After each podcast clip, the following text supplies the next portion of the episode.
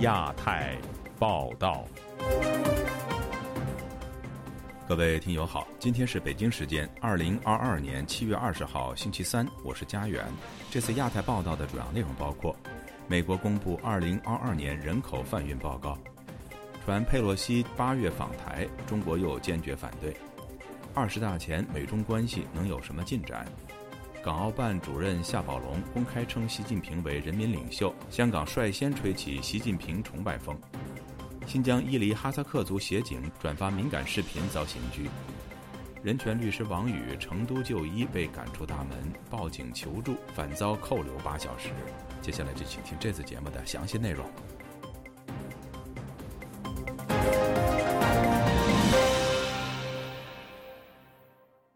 美国国务院日前公布了2022年人口贩运年度报告，中国继续被列为表现最差的第三类国家。报告还特别提到广受舆论关注的徐州铁链女事件。以下是本台记者凯迪的报道。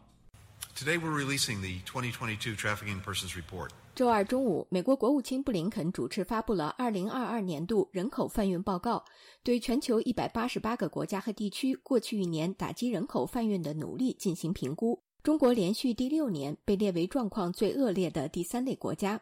今年初，徐州丰县铁链女事件震惊国际社会，凸显中国在人口贩卖，尤其是妇女儿童贩卖上的恶劣状况。美国国务院最新年度报告中对此也相当关注。报告指出，这一案件在中国官方控制的媒体上获得广泛报道，引起罕见公愤，最终导致中国自2017年以来首次起诉没有跨国成分的人口贩运案件。该案件涉及两名被指控的人口贩运者。在报告所述期间结束时，该案仍在进行当中。中国富权创办人张晶告诉本台，虽然这一案件舆论如此关注，但最终依然没有结果。至今，铁链女在哪里？她到底是谁？是否已得到妥善安置？哪些官员应被追责？这些都依然是谜，没有一个结果。这是我之前就预料到的。张晶说，他经历过很多类似案件，但官方每次都只是摆摆样子。打击贩卖人口月，或者是什么雷霆行动这类似的，执法部门公安就抓一批贩卖人口那些人贩子，判一批人贩子，好公布一批就算了。至于那个受虐者，他们怎么样的处置，大多数的呢啊，由他又去又被一次、二次、三次、四次的这样拐卖。张金还表示，中国政府完全有能力、有资源去解决这一问题。中国政府什么都有。但是他们不做，他们不作为，所以铁链里的这个事情不会得到真正的解救。美国国务卿布林肯在演讲当中列举了官方主导的人口贩卖行为。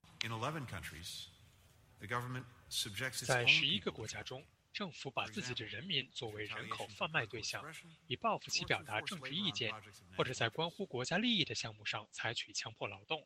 布林肯特别举例说，一名中国工人被骗参与中国官方“一带一路”项目，但抵达印度尼西亚后，护照却被没收，实际待遇和劳动时间与招工时许诺大相径庭。武装监视让他无法逃跑，他也无法得到印尼中国大使馆协助，试图逃往马来西亚也失败了。最后，他被遣返回中国。中国劳工观察创始人和执行主任李强告诉本台：“中国它的这个海外的这些农民工的话，实际上。”大部分都应该都存在着这个强迫劳动的这种，就是贩卖人口和强迫劳动的这种指标。因为最大的有一点就是，这些人离开中国之后，他们一到这种工地，他们的护照就会被扣押。这个是贩卖人口和强迫劳动一个很重要的一个指标，就是限制人身自由。李强说，从二零一零年至今，有上千万农民工出国打工，今年前五个月还有三十万农民工滞留海外，变相的强迫劳动现象普遍存在，其背后原因就是法治问题。就是中国政府，就是他们对这个在法律上面没有没有法律对这些强迫劳动和贩卖人口的这些公司进行处罚。美国国务院报告也持续关注新疆强迫劳动问题。报告中说，中国政府实施了广泛的强迫劳动政策和模式，包括以职业培训和去极端化为幌子，继续大规模任意拘留维吾尔人、哈萨克人、吉尔吉斯人以及其他少数民族成员。还有报道说，政府还继续让藏人从事职业培训和制造业工作，作为表面上带有明显强制成分的扶贫和劳务派遣计划的一部分。针对中国官方这些行为，女权无疆界组织创始人兼主席瑞杰·特里尔约翰告诉本台。中共政权及其系统是基于无神论，他们没有宗教信仰，而且迫害信仰。因此，人都被当作数字、毫无价值的东西来对待。他们贩卖人口，剥削他们，伤害他们，只要能让中共受益。瑞杰认为，国际社会必须采取更严厉经济、外交手段，否则中国这种贩卖人口等践踏人权的状况很难得到改善。以上是自由亚洲电台记者凯迪华盛顿报道。英国《金融时报》十八号报道说，美国联邦众议院议长佩洛西今年四月因为确诊而延后的台湾行，渴望于八月成行。台湾外交部仅回应没有接获相关信息，而中国外交部则要求美国不得安排佩洛西访台。尽管中国抗议国际社会和台湾交往的声音很大，但包括美国前国防部长埃斯珀以及欧洲议会副议长贝尔近日都先后访问台湾。以下是记者黄春梅的报道。今年四月，佩洛西原定访问亚洲，您与日本首相岸田文雄会谈之后转赴台湾，引发北京的抗议。在来台之前，佩洛西因为确诊新冠肺炎，临时取消行程。金融时报引述六名知情人士说法表示，佩洛西将在八月率领访问团访问台湾。另一方面，报道也援引两位熟悉情况的人士称，美国政府内部对佩洛西是否应该访问台湾存在分歧，因为此时对中国来说是敏感时期。八月一号是中国人民解放军建军纪念日，而中共今年稍晚些也将召开二十大。中共领导人习近平预计将顺利延长第三个任期。台湾外交部发言人欧江安回应媒体询问表示，外交部及驻美各处一向积极推动对美国各界的邀访工作，如果有相关的进度，外交部也会适时说明。关于美国联邦众议院 Pelosi 议长 Nancy Pelosi 说他八月的时候会访问台湾的这个报道，那外交部呢，我们并没有接获相关的讯息。中国外交部发言人赵立坚周二在例行记者会上回应相关议题，表示，如果佩洛西访台将严重违反一个中国原则和中美三个联合公报，严重损害中国主权和领土完整，严重冲击中美关系的政治基础，向台独势力发出严重错误的信号，中方对此坚决反对。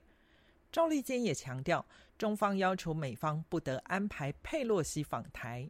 外国政要访台的脚步并没有因为北京的抗议有所停止。欧洲议会副议长贝尔十九日清晨抵达台湾，他在机场发表简单的谈话，表示不会对遭受中国威胁的台湾视而不见。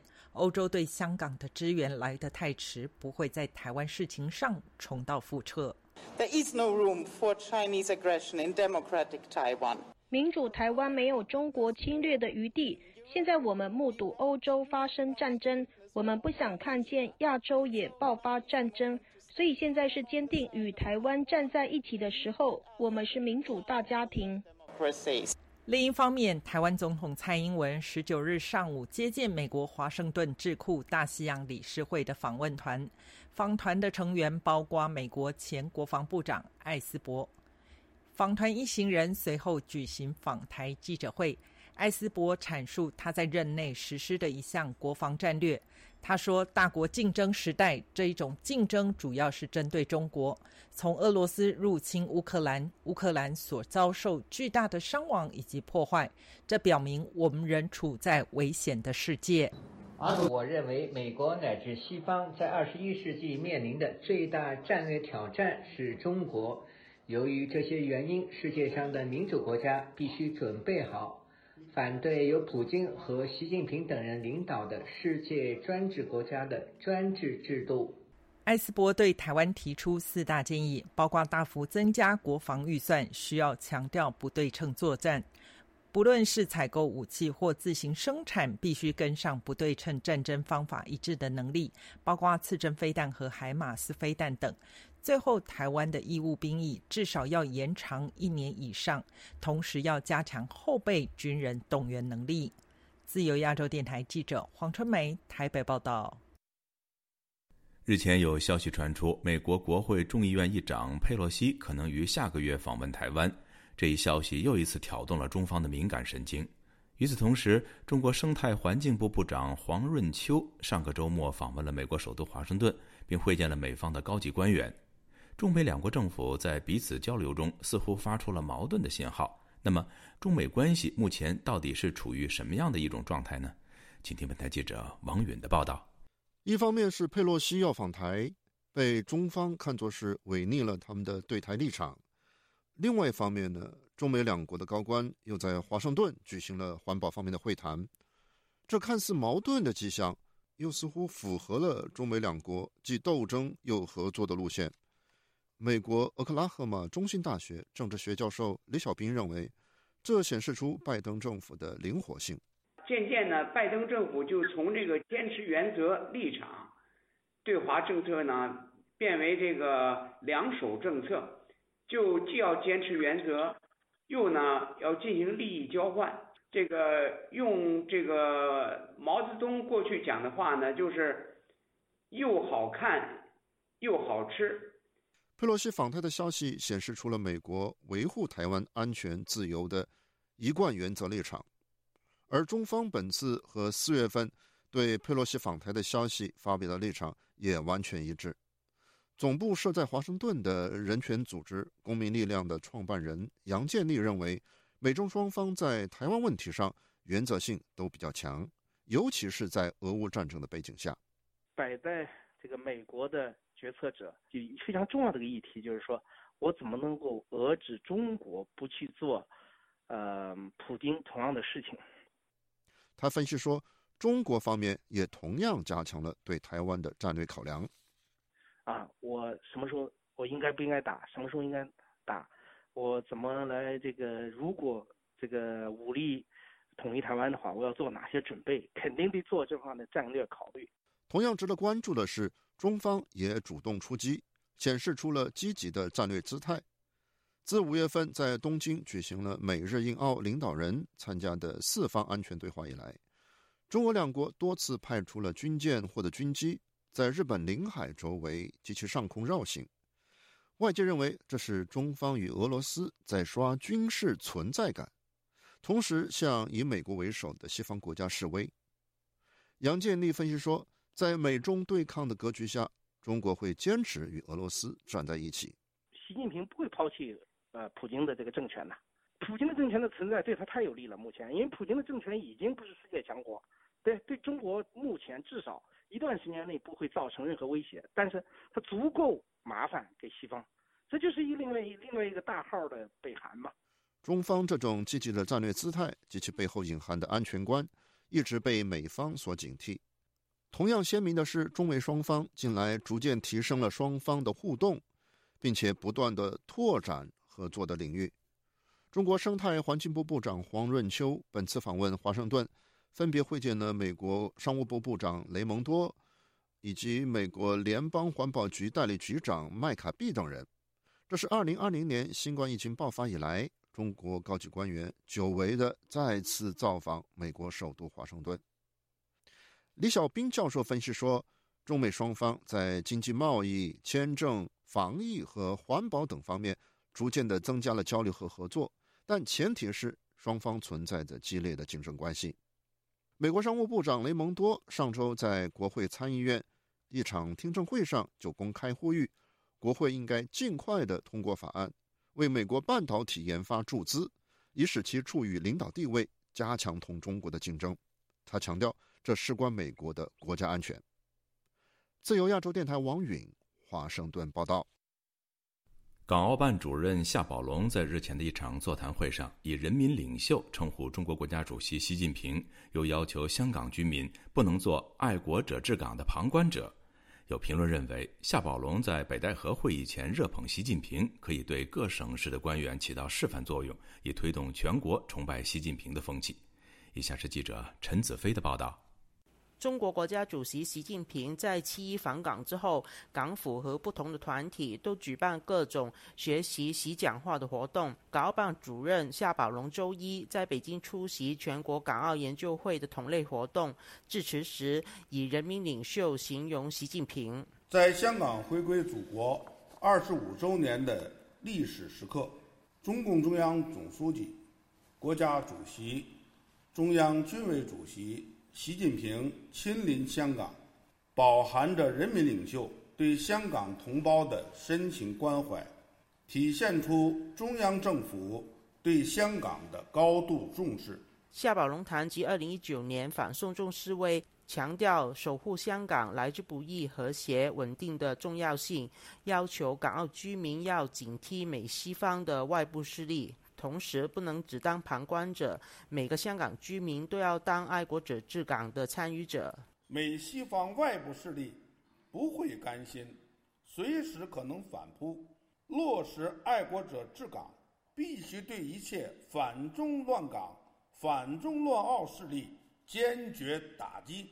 不留缝隙，坚决与美西方外部势力作斗争。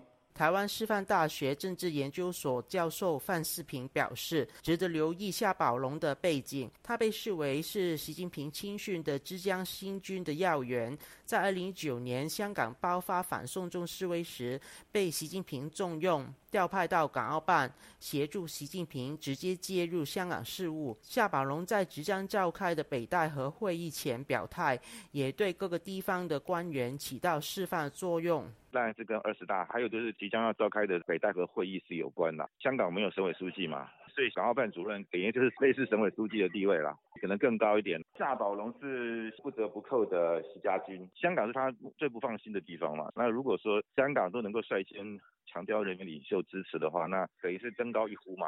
所以这个时候夏宝龙在香港提到这个人民领袖，他登高一呼之后，那其他省份当然就必须纷纷表达效忠嘛。是有一个示范效果啦，带头作用嘛。范世平表示，香港过去与其他中国城市在地位和制度上也有不同，但早前习近平七一访港，从社会氛围、宣传和官方活动布置的风格，都强调处处一片红。而且夏宝龙强调，香港居民要当爱国者治港的参与者，是要凸显习近平有能力处理最难的香港问题。攻坚成功，香港这个地方我都可以这样弄。对，那接下来他当然要搞崇拜，要搞各种的宣传，当然会以香港为起点，因为他现在就是要凸显，就是说香港这个地方这个攻坚这个困难处，我都可以攻坚成功，我都可以达阵成功，其他地方算什么？这是一种心理上的一种展现。香港过去如果我们讲爱国主义，它应该是最后一名啊，那现在变成香港要从最后一名变成第一名，要变成领头羊啊！你过去在这一块里面呢，你是最不想表态的啊，现在就变成说我我就是你逼着你一定要赶快表态。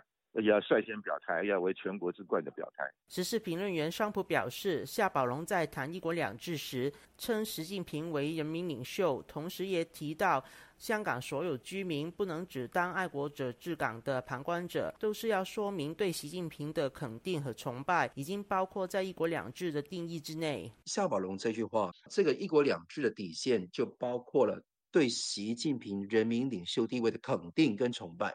就让大家兴起一个新的概念，是你对人民领袖，这个人民是包括香港七百五十万人民在内的十四亿的中国人民的领袖，是香港人的共同的领袖。那人民呢，基本上你不崇拜领袖就是敌人了。所以从这个整体来看，香港人只有拥戴、捍卫跟追随人民领袖的义务，而没有躺平的权利。时事评论员刘威少认为，夏宝龙批评美西方外部势力的讲话，是要警告中国和香港的内部反对力量，同时也要保持香港社会氛围的紧张，为将来对香港施加新管制手法提供合理性。就亚洲电台记者陈子飞台北报道。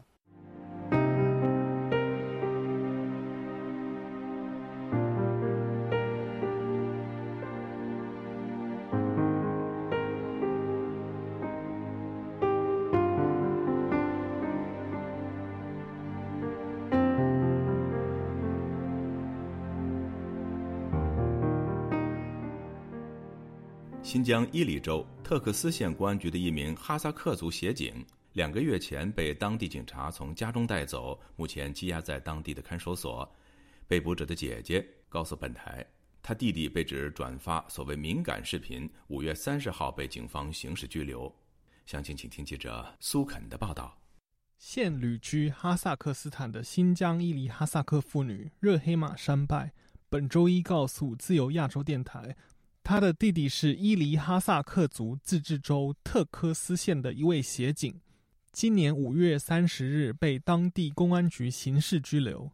剩下家人和他的两个为四岁和七岁的女儿。他说，弟弟托河塔尔江山拜被抓已经两个多月。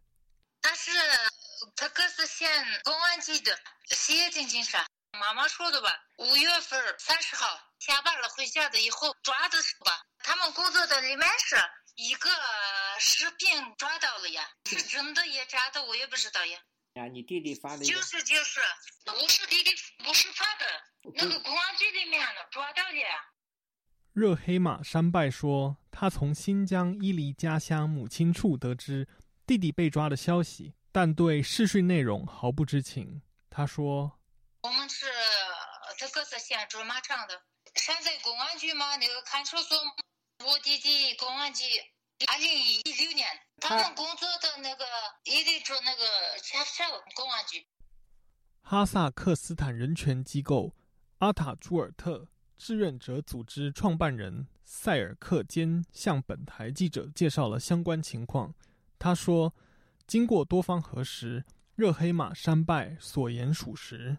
被刑事拘留的托合塔尔江现年三十岁，从未出国。热黑马说，他的弟弟被捕后。”母亲就两个女儿生活受到严重影响。塞尔克坚告诉本台，热黑马二零一八年到哈萨克斯坦之前，曾被关押在教育营超过一年。热黑马三百女士，她曾经被抓到集中营的时候，她说她是孕妇，不能这样被对待。然后。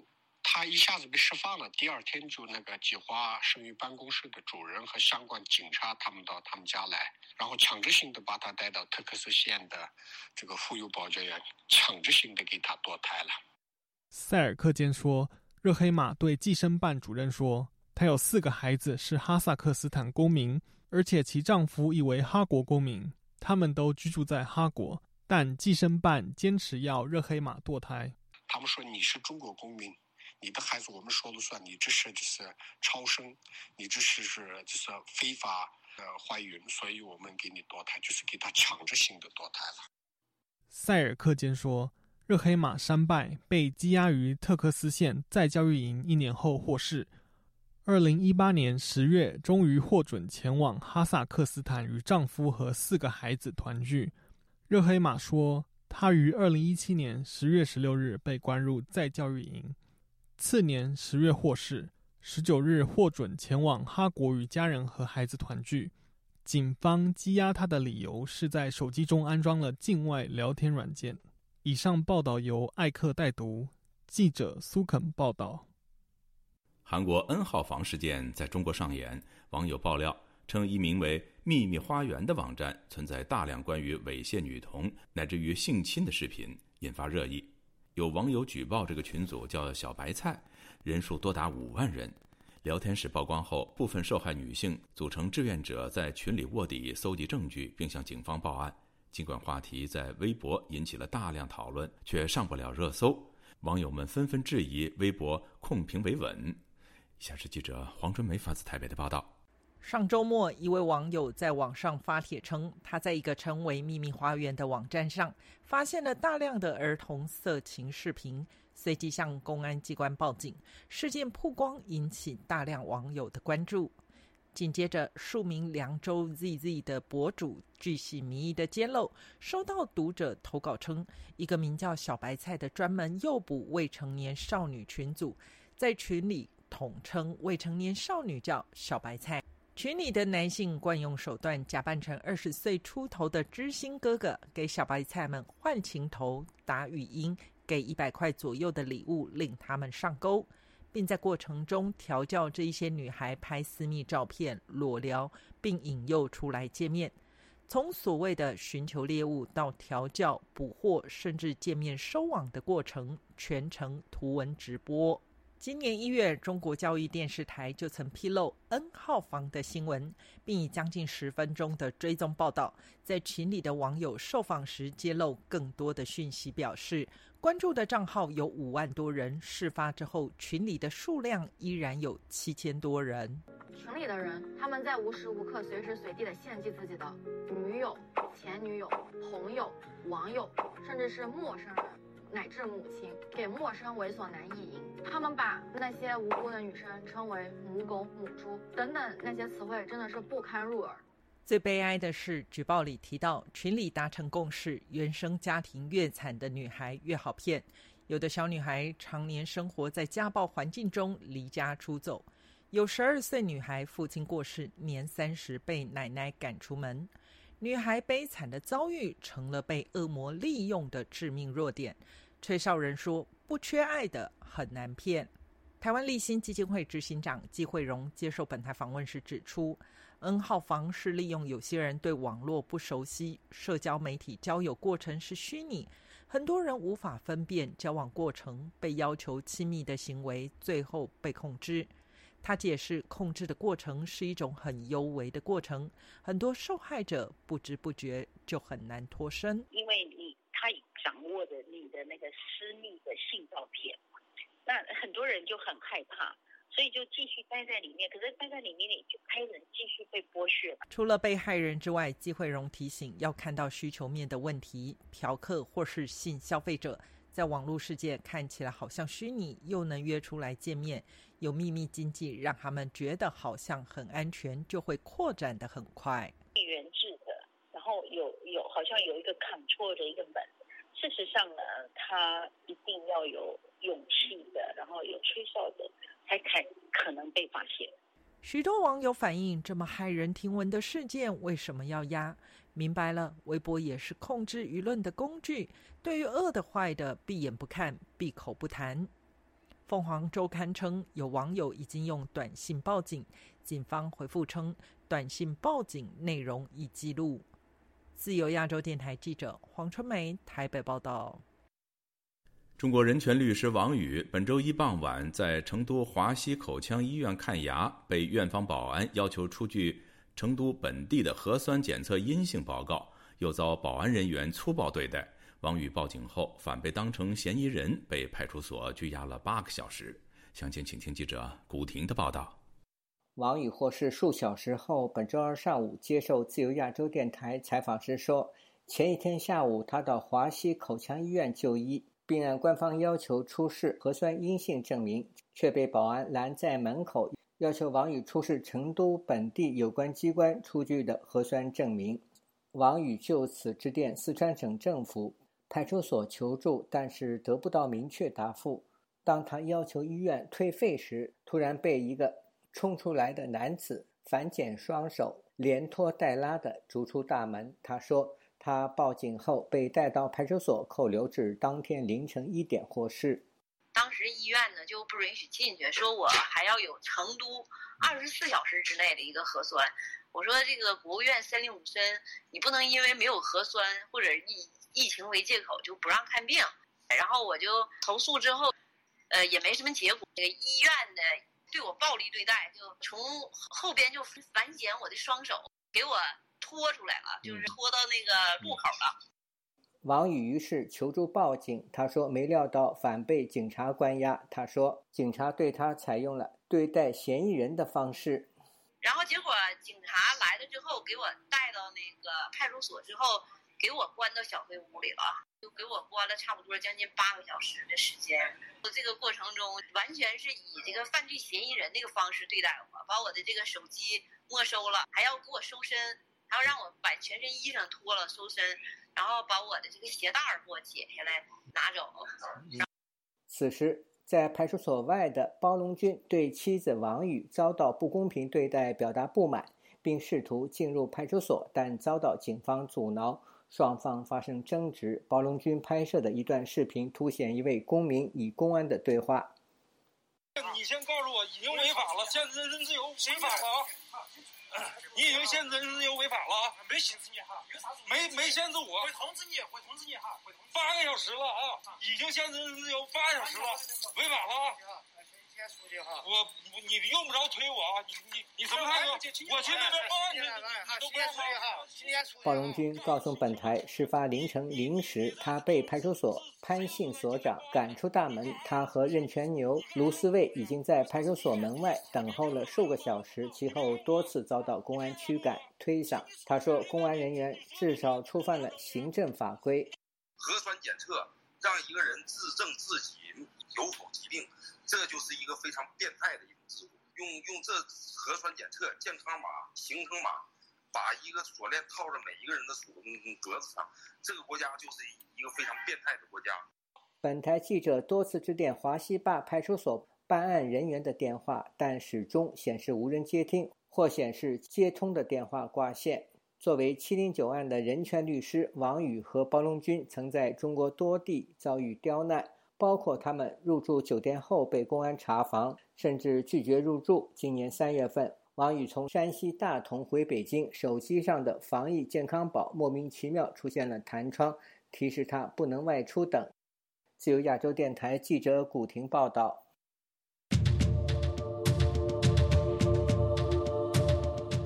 英国政府日前宣布，将针对参与现代奴役恶行的企业制定黑名单，禁止从相关企业采购公共物资以及服务。海外维吾尔人对此表示欢迎，认为会有效地阻止参与新疆镇压的企业继续赚取英国纳税人的金钱，并把相关企业踢出英国供应链。以下是记者吕希发自伦敦的报道。英国国会上议院周一就采购法案进行辩论。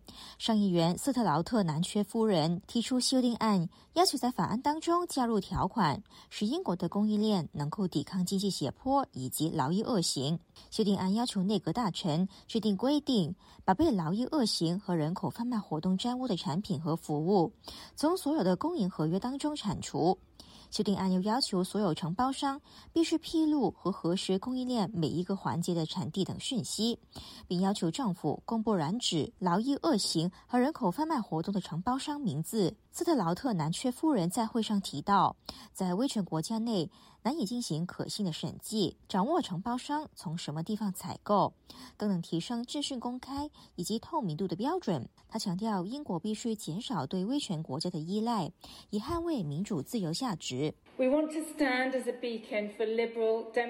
希望成为全世界自由民主价值的灯塔。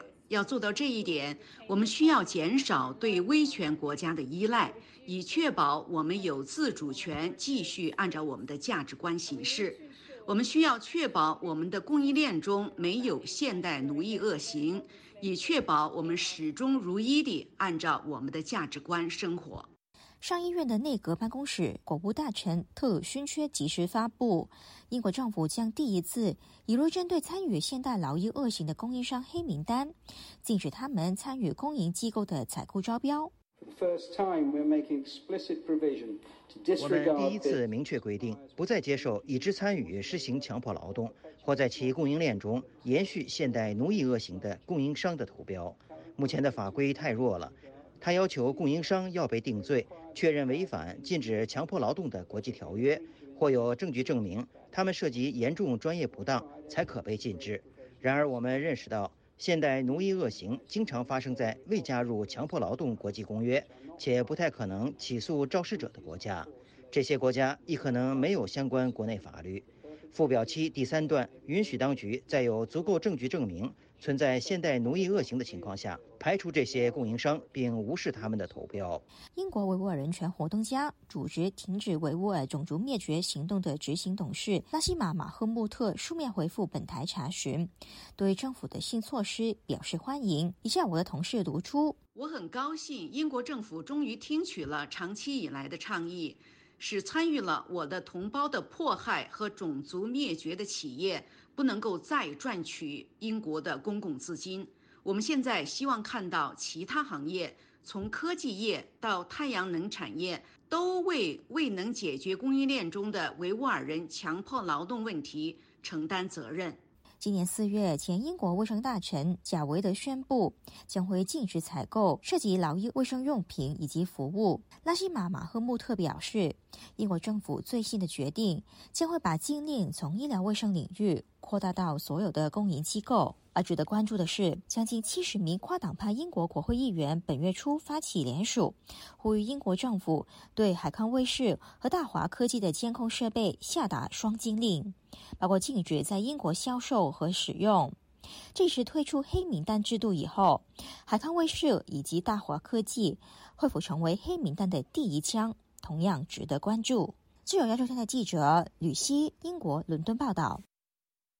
河南村镇银行储户维权事件使中国的银行出现信心危机。据了解，近日北京等多个省市的银行，包括国有银行在内，以打击犯罪为由冻结储户的银行卡，导致持卡人只能够存款，不能够取款。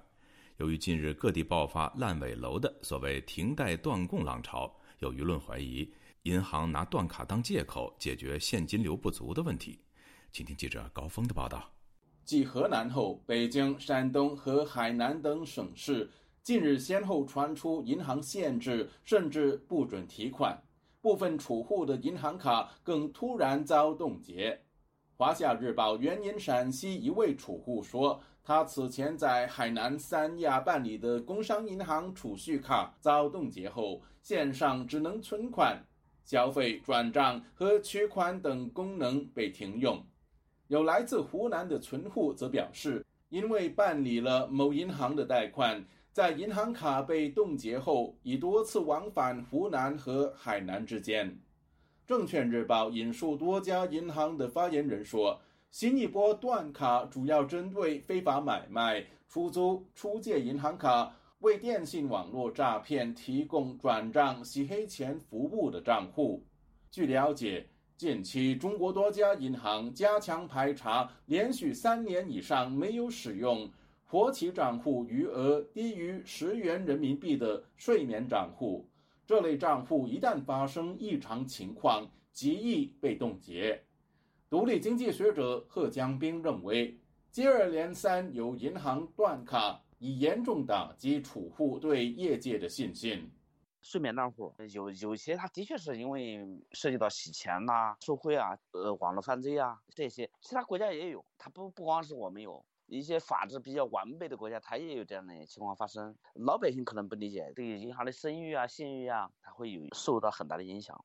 负面的消息频传，它对银行来说不是个好事儿。呃，银行最害怕的就是挤兑，但是恰恰现在所作所为。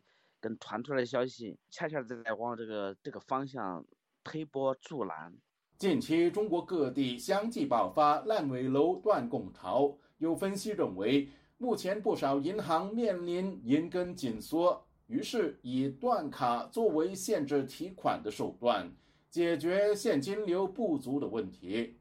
中国经济评论员金山认为，提款难和断供潮等现象。反映了中国金融系统存在危机，就是金融系统本身也存在一个资金周转不良，无法应对社会对流动性的需求，在很多时候呢，拆了东墙补西墙进行拆借。更大的背景呢，是因为经济的长期的不景气，特别是因为防疫的过度扩大化，造成对经济的。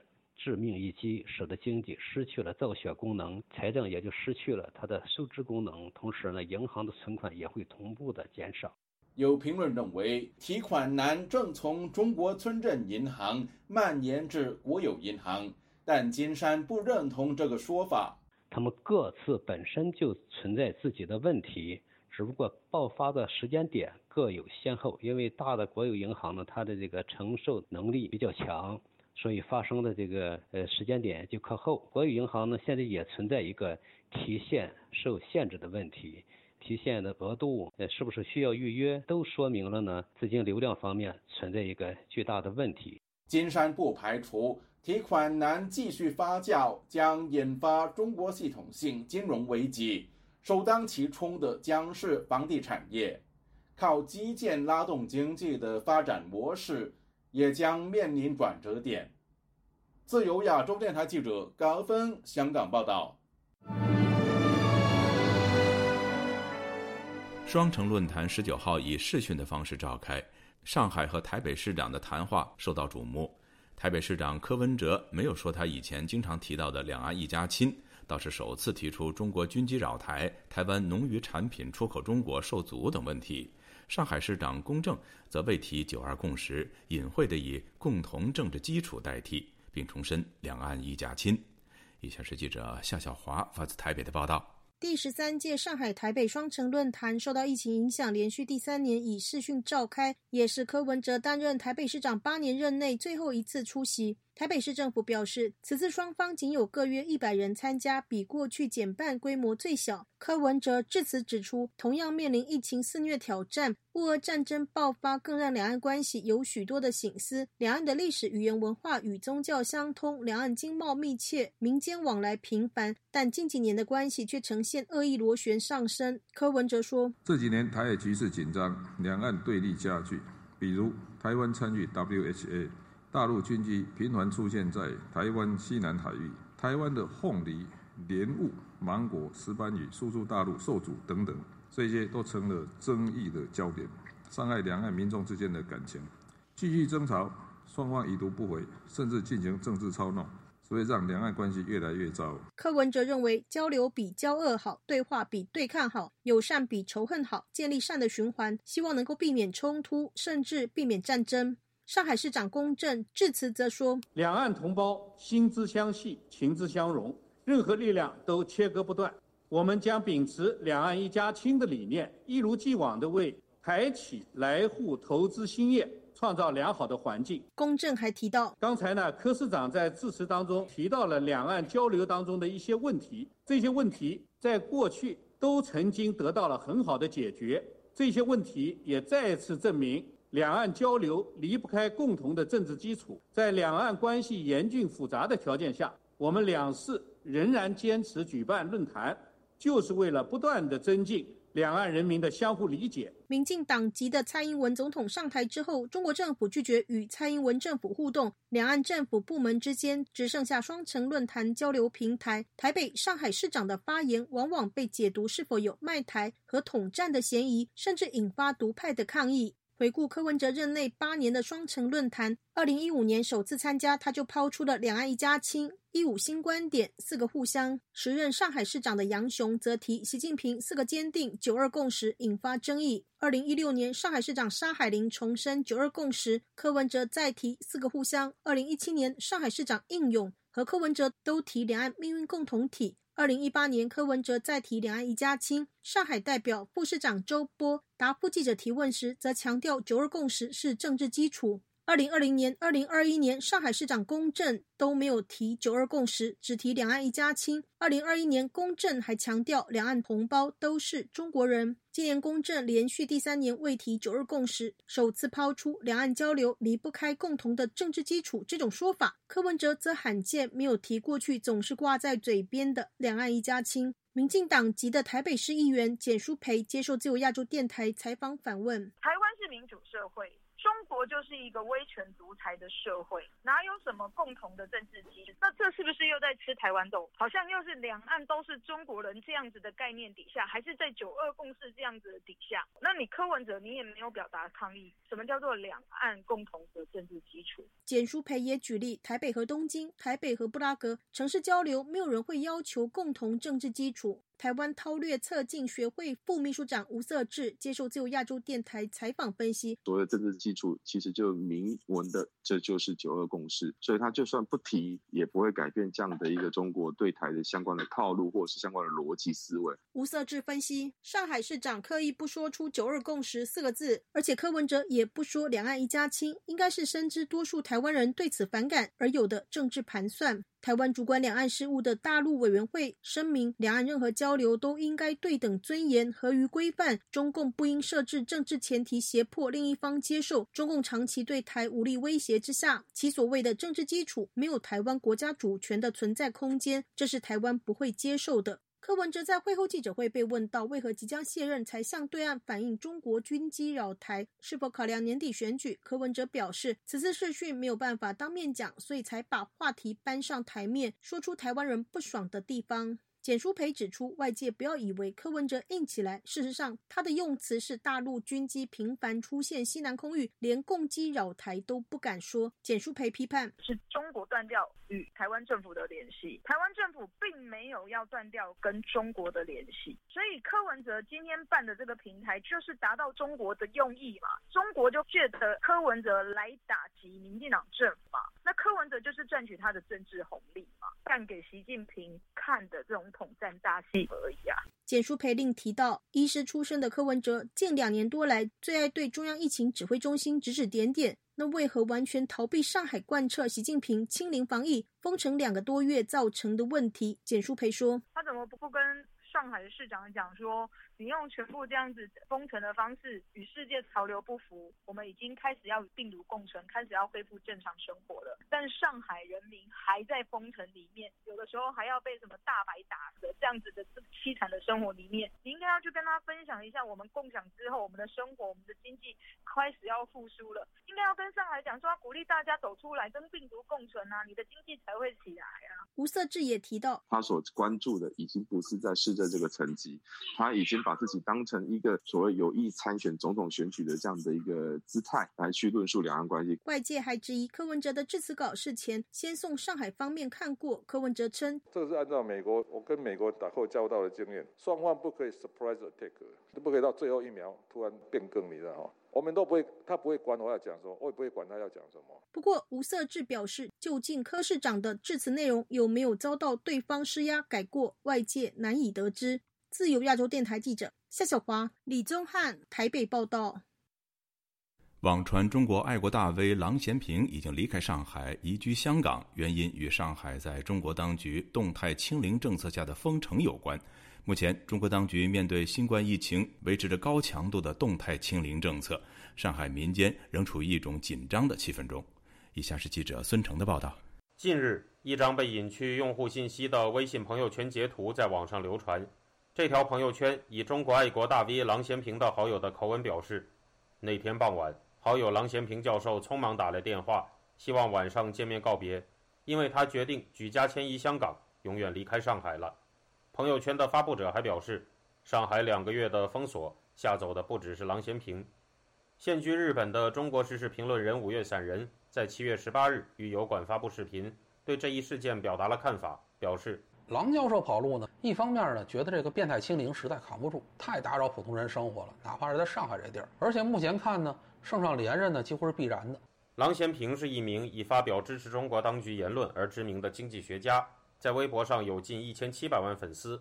在上海封城初期的今年四月四日，郎咸平曾在微博上表示：“今天上海两千五百万，全民核酸，各地驰援，全国一盘棋，这就是中国力量。”不过。很快，居住在上海的他就在四月十一日发布微博，表示他九十八岁的母亲因上海的防疫政策无法及时就医，在急诊室门口去世。目前，郎咸平的微博没有透露关于他行踪的消息。五月散人在油管视频中表示，郎咸平因为中国当局的政策获得了大量利益。郎咸平教授，对吧？人家处于政策的粮仓里，这都跑了，而且还是经济学家，您就可以想想啊，现在是一什么情况？目前面对新冠疫情。中国当局仍然在执行着高强度的动态清零政策。在天津，由于七月十八日凌晨当地新增了两名阳性感染者，该市决定当天在全市展开核酸检测。在上海，当局则宣布在七月十九日至二十一日间，于多个区域展开三天二检的全员核酸检测。现居加州湾区的互裔美国人协会理事刘一牧师认为，如果郎咸平果真已经移居香港，也不令人感到太意外。一直与上海的不少教友和友人保持联络的他表示，日前上海不少地方的小区又遭到封闭。现在上海的气氛很紧张，很多人都在担忧二次封城的到来。像郎咸平这样的人，一边支持中国政府，一边自己逃离上海，这也是现在上海发生的荒诞现象之一。自由亚洲电台特约记者孙成，旧金山报道。欧洲联盟新任驻中国大使阿尔比尼亚纳还未正式上任就惹了争议。他表态说，欧盟支持和平统一。此话一出，立即引起台湾外交部对欧盟是否出现新立场的警觉。台湾外交部强调，中华民国台湾与中华人民共和国互不隶属，只有台湾人民选举的政府才能够在国际间代表台湾人民。详情，请听记者蔡玲发自巴黎的报道。欧洲联盟六月底任命西班牙驻日本大使阿尔比尼亚纳，为欧盟新任的驻中国大使。曾经在西班牙政府担任欧洲事务大臣的阿尔比尼亚纳，如果顺利获得中国的认可，预定九月就可以上任。日前，他接受西班牙《先锋报》访谈，对中国与台湾的看法时，阿尔比尼亚纳说：“中国已经看到了俄罗斯入侵乌克兰后，欧盟、美国和加拿大、日本、韩国以及许多国家的强烈反制。”而且对这种团结的反应感到惊讶。阿尔比尼亚纳强调，他并不是说台湾可能是下一个乌克兰，但是他认为台湾是个多山的岛屿，不像乌克兰是拥有广阔陆地边界的平坦国家。媒体追问，如果中国对台湾侵略，欧盟将如何回应？阿尔比尼亚纳回答：欧盟不主张或捍卫台湾独立。而是支持和平统一。他说：“欧盟认为只有一个中国，但是如果发生军事入侵，欧盟已经非常明确地表示，将与美国以及其盟国一起采取与现在对俄罗斯相同甚至更严重的措施。尽管近年来欧盟一再公开表达谴责对中国人权状况，以及不断以武力威吓台湾。”然而，即将上任的阿尔比尼亚纳却毫不保留地表述亲中立场，强调欧盟应该将中国定位为合作伙伴，让中国进入世界的统治圈是非常重要且必须的。如果没有中国的帮助，世界无法应对疫情以及气候变迁危机。对于中国国家主席习近平与俄罗斯总统普京的结盟。阿尔比尼亚纳也认为必须接受它。台湾已经习惯欧盟的官方说法以及对中关系说明文件，都止于言明一中政策，不多做解释。因此，对于阿尔比尼亚纳颇为突兀，而且与近来欧盟政策表述有所出入的发言，是否代表欧盟出现新的立场，引起了台湾外交部的警觉，表示。注意到相关言论，特别要澄清说明。台湾外交部发言人欧江安十九号回应表示：“我国跟中华人民共和国是互不隶属的，我国的国家主权也不容矮化、侵犯或者是并吞。台湾的主权只属于全体的台湾人民，也只有全体台湾人民才可以决定台湾的未来。”面对亲中路线可能重现欧盟。台湾国安外交系统也着手应应，为加强与欧盟的连结，并整合对美国、欧盟政策，强化民主同盟路线。台湾高层已经决定由现任驻欧盟代表蔡明燕返国，升任外交部政务次长。欧盟副主席杜姆布罗夫斯基斯和中国副总理刘鹤十九号也举行了第九轮。欧盟中国高层级经济与贸易对话时间点正值双方在包含对乌克兰战争、新疆问题以及还没有批准的投资协议等议题陷入紧张之际。自由亚洲电台记者蔡琳巴黎报道。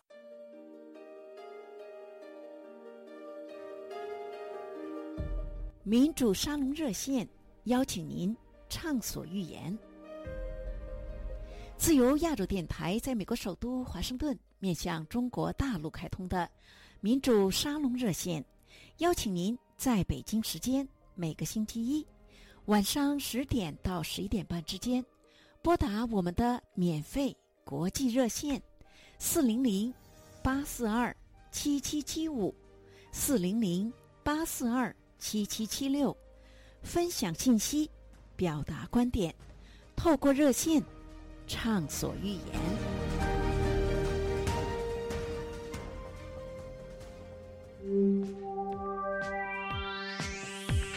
耳听为虚，眼见为实。自由亚洲电台视频节目带你直击新闻现场，还原历史真相，图解天下大事，分享嘉宾观点。欢迎访问本台网站 rfa 点 org，或在 YouTube、Facebook、Twitter 上搜索“自由亚洲”。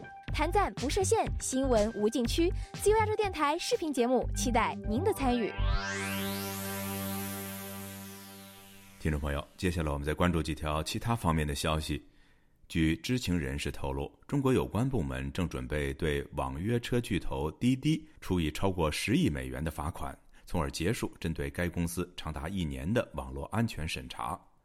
据《华尔街日报》十九号的消息，其中一些人士表示，处罚措施一旦宣布，中国政府打算放松之前对滴滴的新用户注册禁令，并将允许这家总部位于北京的科技公司的移动应用重新在中国国内应用商店上架。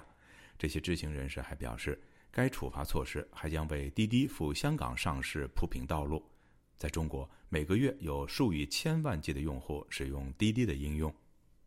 中国官媒《环球时报》前总编、现任特约评论员胡锡进十九号发表评论文章，建议解放军战机可以伴飞美国众议院议长佩洛西的专机，与其同时进入台湾。掠过其降落机场的上空，然后穿越台湾返回中国大陆，以体现中国对台湾的主权。美国国会众议院议长佩洛西计划八月率团访问台湾。在俄罗斯入侵乌克兰的背景下，美国财政部部长耶伦呼吁重新调整全球贸易做法，再次推动各国在半导体等关键部件上减少对中国的依赖。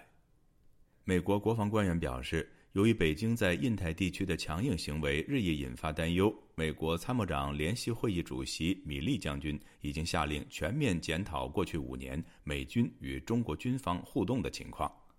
米利在给 CNN 的一份书面声明中说：“过去十年来，中国在经济和军事方面不断崛起，他们在太平洋地区的作用变得更大胆。”他说：“持续沟通管道开放和管控竞争，可降低战略风险。”美军的重点是现代化和战备。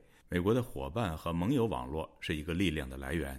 听众朋友，这次的亚太报道播送完了，谢谢收听，再会。